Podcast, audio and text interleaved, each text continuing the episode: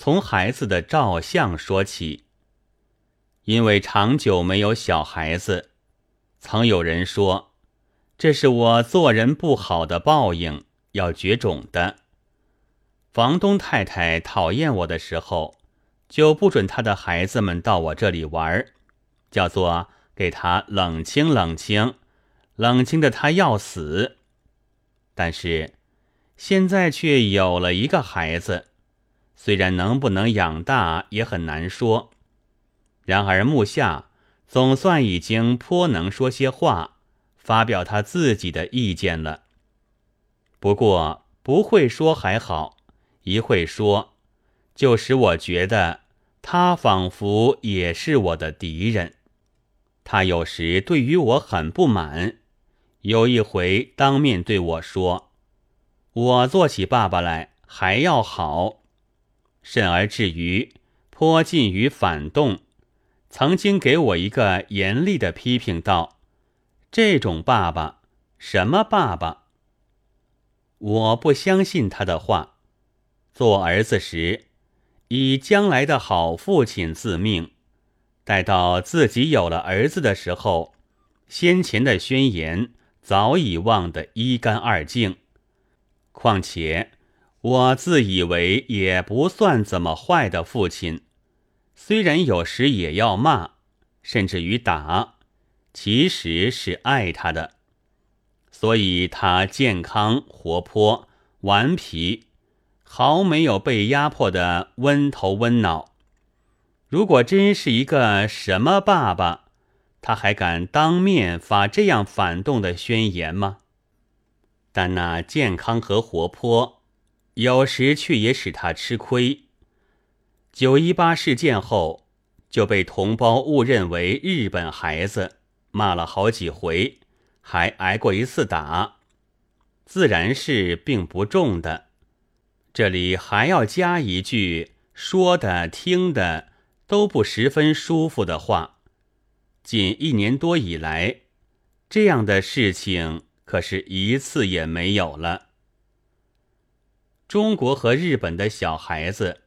穿的如果都是洋服，普通实在是很难分辨的。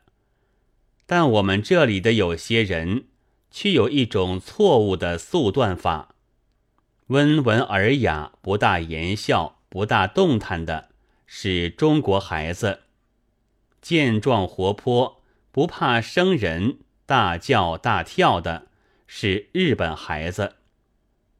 然而奇怪。我曾在日本的照相馆里给他照过一张相，满脸顽皮，也真像日本孩子。后来又在中国的照相馆里照了一张相，相类的衣服，然而面貌很拘谨驯良，是一个道地的中国孩子了。为了这事，我曾经想了一想。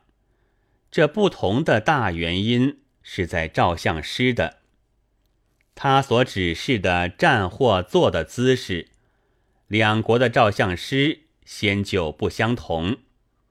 站定之后，他就瞪了眼睛，伺机摄取他以为最好的一刹那的相貌。孩子被摆在照相机的镜头之下，表情是总在变化的。时而活泼，时而顽皮，时而驯良，时而拘谨，时而烦厌，时而疑惧，时而无畏，时而疲劳。罩住了驯良和拘谨的一刹那的，是中国孩子像；罩住了活泼或顽皮的一刹那的，就好像日本孩子像。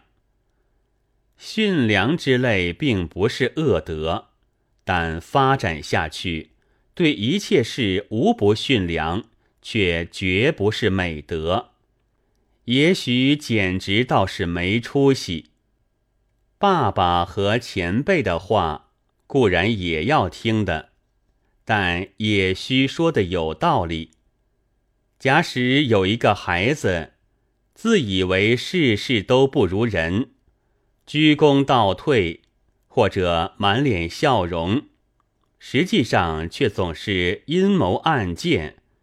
我实在宁可听到当面骂我什么东西的爽快，而且希望他自己是一个东西。但中国一般的趋势，却只在向驯良之类静的一方面发展，低眉顺眼、唯唯诺诺，才算一个好孩子。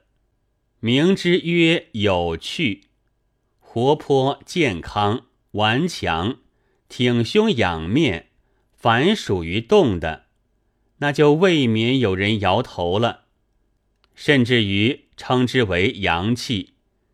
又因为多年受着侵略，就和这阳气为仇；更进一步，则故意和这阳气反一调。他们活动。我偏静坐，他们讲科学；我偏伏击，他们穿短衣；我偏着长衫，他们重卫生；我偏吃苍蝇，他们壮健；我偏生病。这才是保存中国固有文化，这才是爱国，这才不是奴隶性。其实，由我看来，所谓阳气之中。有不少是优点，也是中国人性质中所本有的，但因了历朝的压抑，已经萎缩了下去。现在就连自己也莫名其妙，统统送给洋人了。这是必须拿他回来，恢复过来的，自然还得加一番慎重的选择。即使并非中国所固有的吧，只要是优点，我们也应该学习。即使那老师是我们的仇敌吧，我们也应该向他学习。我在这里要提出，现在大家所不高兴说的日本来，他的会模仿少创造，是为中国的许多论者所鄙薄的。但是，只要看看他们的出版物和工业品，早非中国所及，就知道会模仿绝不是劣点。我们正应该学习这会模仿的，会模仿又加以有创造，不是更好吗？否则，只不过是一个恨恨而死而已。我在这里还要附一句像是多余的声明：我相信自己的主张，绝不是受了帝国主义者的指使，要诱使中国人做奴才，而满口爱国、满身国粹，也与实际上的做奴才并无妨碍。八月七日。